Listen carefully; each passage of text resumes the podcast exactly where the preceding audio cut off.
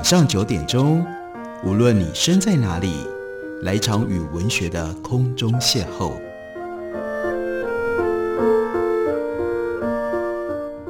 杨照谈书，邀您一同遨游文学世界，认识古今中外的经典之作。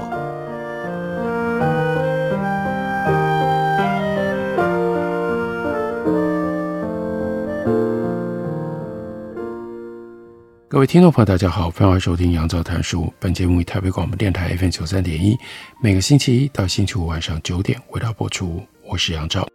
在今天的节目当中，继续来为大家介绍左岸刚刚出版的这一系列的中文翻译新书。那是来自于牛津大学出版部，他们到目前为止已经出版了超过七百本的非常特别的一个庞大的系列。这个庞大的系列在英文称之为 Very Short Introduction。左岸出版把这个中文翻译叫做非常短讲。在这一批，他们是选择了从二十世纪到二十一世纪曾经发挥过重大作用、重大影响的一些政治上面的概念和主义，也就是 isms。今天要为大家特别介绍的是由 Michael Newman，他是。伦敦城市大学的名誉教授，纽约大学伦敦校区杰出研究员。他主要的兴趣在于社会主义左翼以及欧洲研究。他从1996年开始担任 Jean Monnet 个人讲席，这是针对欧盟研究所授予的特殊的荣誉，来表彰学院人士促进欧洲一体化的批判性独立研究。Michael Newman，他也致力于转型正义的主题。也曾经担任过多个非政府组织的顾问。他所写的那就是社会主义。社会主义应该在我们今天这样的一个时代，要怎么样来认识？要怎么样来理解呢？开头的时候，牛门他就说，一八六七年，马克思以胜利的口吻结束《资本论》的第一卷。马克思认为，资本主义制度发展到了某一个点，就会炸毁。而到了这样的一个阶段，资本主义私有制的丧钟就要响了，剥夺者就要被剥夺了。一百多年来，从马克思写完《资本论》到现在，许多社会主义者都相信，而社会主义的反对者都害怕马克思的这个说法，马克思的预言是正确的，资本主义注定会被社会主义所取代。不过，一百多年过去了，看起来情况。恐怕不是如此。现在很多人倒过来是相信资本主义取得了最后的胜利，社会主义已经变成了历史的沉积，甚至很可能在二十一世纪就会消失了。不过，关键的，如果我们要弄清楚社会主义的前途跟未来，还是应该要先解答到底什么是社会主义。攻击和拥护社会主义的人都把社会主义的意义当成是不正自明的。反对所有形式社会主义的人，为了要摒弃整个社会主义的理念，喜欢把社会主义等同于对令人厌恶的形式，尤其是苏联在一九三零年代末到一九五三年的斯大林主义独裁政权。同样的，社会主义的拥护者则倾向于把社会主义界定为他们自己偏好的形式。列宁曾经把社会主义定义为苏维埃的权力，再加上电气化，英国政治家 Herbert Morrison，他则说，社会主义就是工党政府在做的事。然而，社会主义实在有太多的形式，不限于苏联，不限于斯大林、列宁，或者是 Herbert Morrison 所说的这几种。事实上，社会主义有中央集权的，也有地方分权的，有由上而下，也有由下而上的，有空想的，也有务实的。有革命性的，也有改革性的；有反对国家的，也有国家主义的；有主张国际主义的，也有主张民族主义的；有依托于政党的，也有和政党保持距离的；有从工会发展出来的，也有和工会没有关系的；有富裕工业国家的，也有贫穷农业社会的；有性别歧视的，也有女性主义的；有致力于发展的，也有力主环保的。所以。这本书最特别的地方，Michael Newman 他就明白了说，他要避免把社会主义定义的过于狭窄、过于独断，不过呢，也不能够定义的过于宽松，以至于无法有意义的加以分析。所以，Newman 他明白了说，社会主义最根本的特点是要建立一个平等主义的社会。对于不平等可以被消弭到什么样的程度，以及用什么样的手段才能够造成改变，社会主义者会有不一样的看法。但没有一个社会主义者会去维护当前财富和权力上的不平等，尤其是社会主义者认为，在资本主义当中，社会的一端因为继承来的资本跟财富。而有了大量的特权跟机会，另外一端则因为被循环剥削而限制了机会跟影响力。所有社会主义者都在不同的程度上挑战作为资本主义基础的财产关系，希望能够建立人人都有机会自我实现、不被结构性不平等所阻碍的社会。与此密切相关的第二个共同特点是，社会主义相信有可能建立。以团结合作为价值的平等体制，而这又有赖于社会主义的第三项特点，那就是对人类能够互助合作是抱持的乐观的态度。乐观的程度跟对于建构新社会的必要性如何，社会主义者也有不一样的主张、不一样的看法。相信人类有可能建立无需社会阶层或者是法律的自我管理社群，抱持着这种信念的人。必须要对人性非常的乐观，而对于比较倾向于科层化政党跟国家的人来说，他的乐观程度就要比前者要来得低得多了。毫无疑问的是，在历经了纳粹主义跟斯大林主义之后，一些早期思想家的乐观主义被残酷的现实所动摇了。然而，社会主义者永远都不相信，因为如果他相信，就不是社会主义者了。不相信什么呢？个人自立跟竞争是人类行为唯一的驱动的因素。这种观点是特定社会的产物，而不是人类根深蒂固的事实。这是社会主义非常重要的一个根本的立场跟主张。最后，大多数社会主义者都相信，透过自觉的人类行动，可能对世界做出重大的改变。某些马克思主义理论家非常强调经济决定论，几乎不相信人类在改变上能够扮演任何的角色。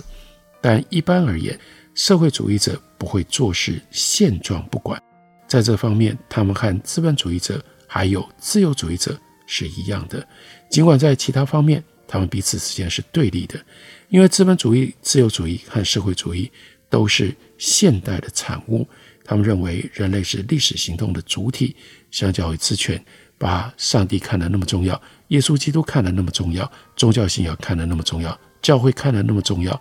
到后来科学定律这么重要，所有这一切都是在取消人类的主体性。然而到了现代，资本主义、自由主义、社会主义都主张、都认定人类是历史行动的主体，而不是被宿命、习惯、传统或者是宗教。来决定他们的命运，这些共同的特点就使得社会主义有别于其他的教条、意识形态跟制度。但社会主义仍然内在本身非常的多样化。从它的演进跟发展来说，这不会令人意外。如果说现在社会主义诞生于十九世纪的欧洲，随后又受到不同社会的影响跟调整，例如说一九一七年俄罗斯革命了之后，出现了。共产主义吸引了很多还被欧洲帝国控制的开发中国家，然而共产主义又根据各地方的状况因地制宜，并且和民族独立运动互相结合。早在中国共产党一九四九年成立中华人民共和国之前，中共的新领袖毛泽东就比苏联的同志更强调农民的角色。到了六零年代，两大共产强权。那就是中共跟苏联发生了严重冲突，这使得毛泽东的主张立场更加的突出。同时，北韩跟越南的共产政权被内战的特殊环境、追求民主解放和美国介入等因素所影响。那另外其他地方，例如说以色列或者是埃及、阿拉伯国家，以及后殖民的非洲，都产生了各种不同性质、不同方向的社会主义，也有很多企图要把社会主义的元素跟当地的传统相结合的尝试。还有，我们不要忘了，拉丁美洲也曾经出现过多种类型的实验，但是都以失败收场。最重要的原因是美国对于拉丁美洲的压倒性的掌控。一九五九年之后的古巴是能够长期坚持的例外。所以，关于社会主义，真的有很多影响并且牵连在其中的重大的因素，种族、民族主义、认同、全球不平等等等。不过呢，如果我们要了解社会主义，我们还是要想办法去看到它有一些。一般性的共同之处，并且同时要能够去体会，要能够理解这样的一种共同性。它进入到了不同的社会，在不同的时代，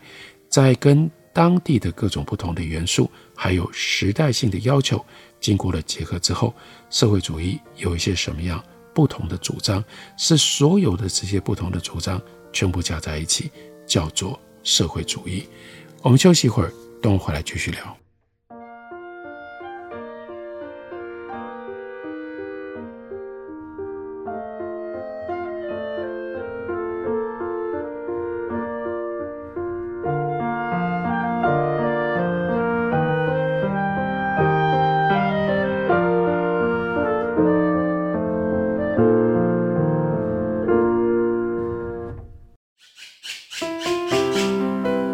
大家好，我是刘克襄。亲近自己的城市，找回城市的温暖。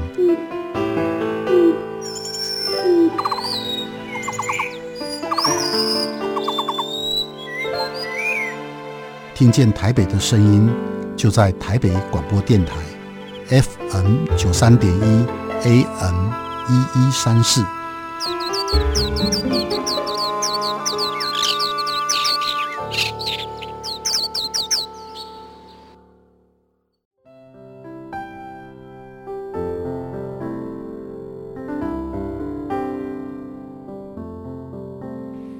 见台北的身影，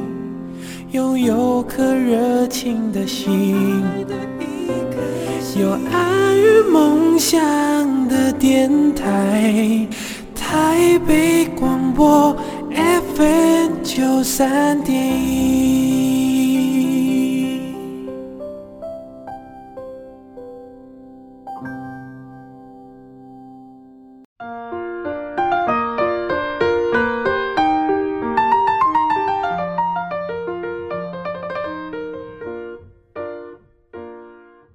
感谢您继续收听《杨照谈书》。本节目以台北广播电台 FM 九三点一，每个星期一到星期五晚上九点为大家播出到九点半。今天继续为大家介绍左岸出版的《牛津非常短讲》，介绍的是由 Michael Newman 所写的 Socialism 社会主义。社会主义是什么呢？在不同的时代，在不同的社会，这样的一种追求平等、致力于改变现状，让现状可以变得更加平等的。如果我们简单的这样说。叫做社会主义，但是社会主义在这个简单的立场上产生了各式各样不同的变形。那在书里面，我们可以特别看一下 Newman 他讨论新左派，新左派的崛起挑战了共产主义跟社会民主的理论跟组织的模式，迎来直接行动的时代。最具有象征性的，讲到新左派，关键在于一九六八年五月由巴黎学生领导的。五月风暴，那类似的事情在那段时间当中，在世界各地爆发。新左派当然不是一个一致的运动，而是在主流传统之外各种理念跟势力的集合。共产主义跟社会民主都假设有组织的工人阶级是最重要的，但是这个假设在理论上跟实践上都遭到了严厉的挑战。新左派也就随着对旧传统的重新发现。包括长期被苏联教条所淹没的对马克思主义更人性的诠释，还有各种不同的新的知识流派，刺激出新的左派、新的社会主义的解说。一般都是把一九五六年视为新左派崛起的关键年份。对共产主义来说，理由很明显，在一九五六年的二月，苏联的领袖接在史达林之后担任共党总书记的赫鲁雪夫，他在党代表大会当中批判史达林。到了一九五六年十一月的时候，赫鲁雪夫联合了其他卫星国家入侵匈牙利，要确保匈牙利会继续忠于苏联集团。这都发生在一九五六年的两个事件，导致了共产党员前所未有的脱党浪潮，尤其是在西欧国家，许多人因此而开始寻求新的结盟。而社会民主这方面没有这样的重大事件，因为社会民主派没有一个中心。每个国家的社会民主政党都有自己的轨迹。事实上，社会民主派真正的危机是后来才伴随着经济成长停滞、一九七零年代后的经济国际化而来的。前共党异议分子鼓吹要重新认识马克思主义，尤其是那些从未支持过苏联的左派人物。另外，有一些人则是认为社会民主主义太谨小慎微。转而投入新形式的议会外政治，在各个层面去挑战既有的理论和实践，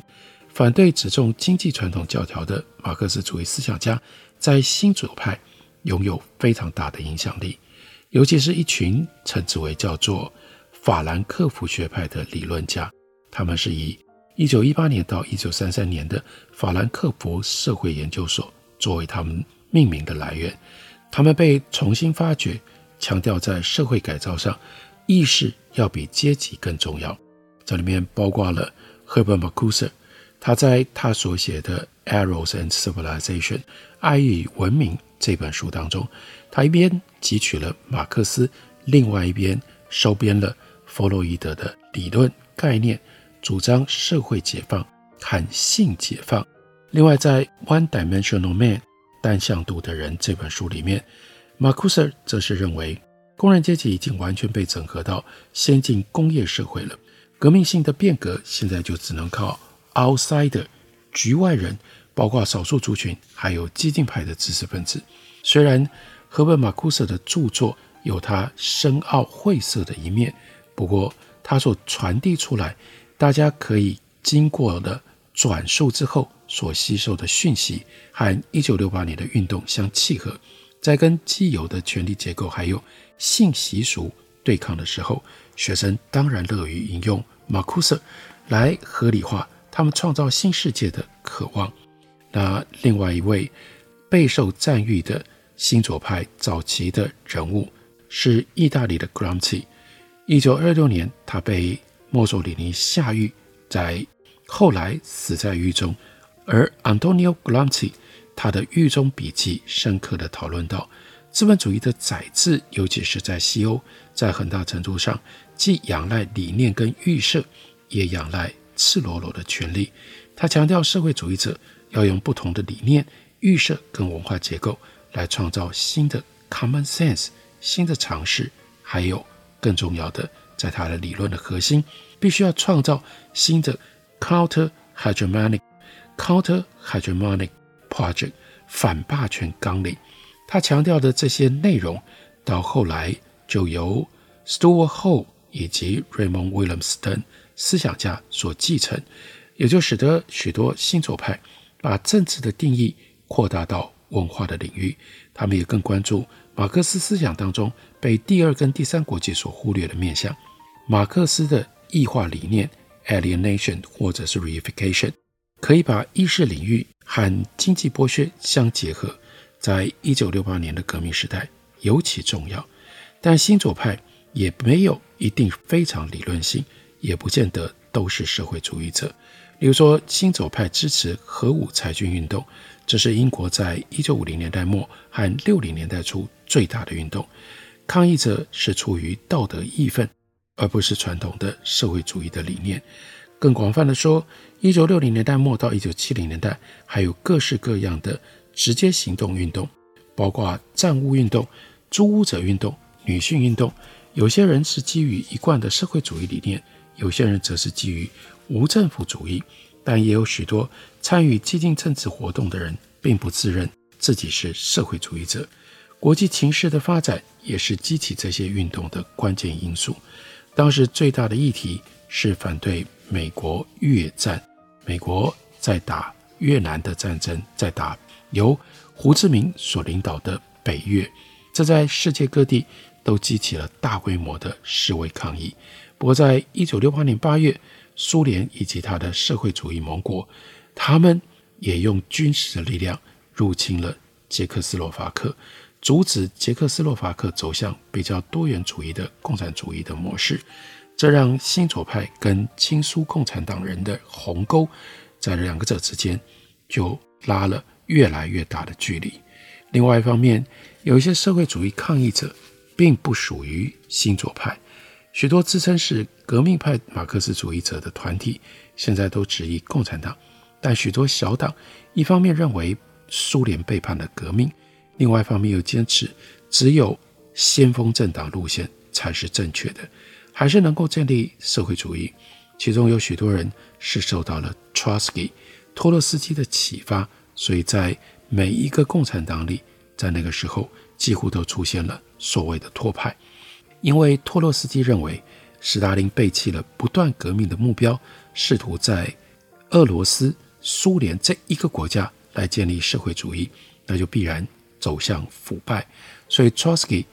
托派他们主张。不断革命论不能够让苏联就停留在把苏联自身改造成为改造成为共产主义，因为一旦停止了革命，在苏联的共产主义社会主义就必然停滞了它的活力，就必然会开始腐化。那另外也有人高度的崇拜毛泽东，这是毛派的社会主义者、共产主义者，他们强调这是毛派的。社会主义者左派，他们强调群众革命的潜力，严防苏联的修正主义。托派跟毛派政党各式各样，在当时许多示威抗议当中扮演积极的角色。到了一九七零年代，新左派激发出新的社会运动，他们认为主流的社会主义理论跟实践是不正确的，主张要扩大社会主义的范围来加以充实。然而，正统派捍卫者。害怕过度耽溺于这些问题会造成分裂，破坏整个社会主义的大计。双方无疑都是对的。社会主义到了这个时候越来越难定义，过去确定的东西崩解了，社会主义失去了中心。到了一九九零年代，世界大大的改变了。对年轻的一代来说，一九六零年代已经是遥远的过去，但这个时候。一九九零年代发展出新的直接行动形式，其中的重点，一个重点是全球化。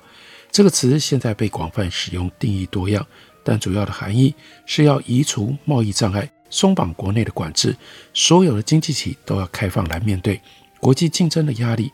全球化的拥护者说，开放市场对每一个人都有好处，但鼓吹这种新教条的却是世界最主要经济体的 G7 集团。世界银行、世界贸易组织、国际货币基金等等。事实上，这种形式的全球化是相当不平等的，不管在国家的内部，还是在全球的范围。在先进资本主义国家当中，又以美国国内的不平等最为严重。而新全球正义运动的一个重大的事件，就发生在美国。一九九九年年末，大概有四万名示威抗议者群聚在西雅图。让世界贸易组织没有办法开会，媒体试图用少数暴力分子来抹黑这场运动，后续对这类抗议活动都用这种方式来报道。不过，多数人其实他们是和平主义者，他们是和平示威，反对当代资本主义的性质或者是某一些面向。就像早期的新左派，新一代直接行动者大多和主流政党无关，也不喜欢正式的组织。但他们的跨国性更高，借由网络和社群媒体，二十一世纪的抗议者相当了解全球局势的发展，他们有办法立即动员人出来示威，或者采取其他的行动，在国际上取得支持。所以，所谓新左派，它真的源远流长。在这本书里面，讨论了新左派跟社会主义理念跟社会主义传统之间的关系。并且把新左派的实践放在直接行动上，然后这直接行动一路一直超过了二十世纪，而延续到二十一世纪，又因为网络社群媒体的其他各种不同因素的影响，使得直接行动的新左派社会主义在二十一世纪有了新的面貌、新的生命。感谢您的收听，明天同一时间我们再会。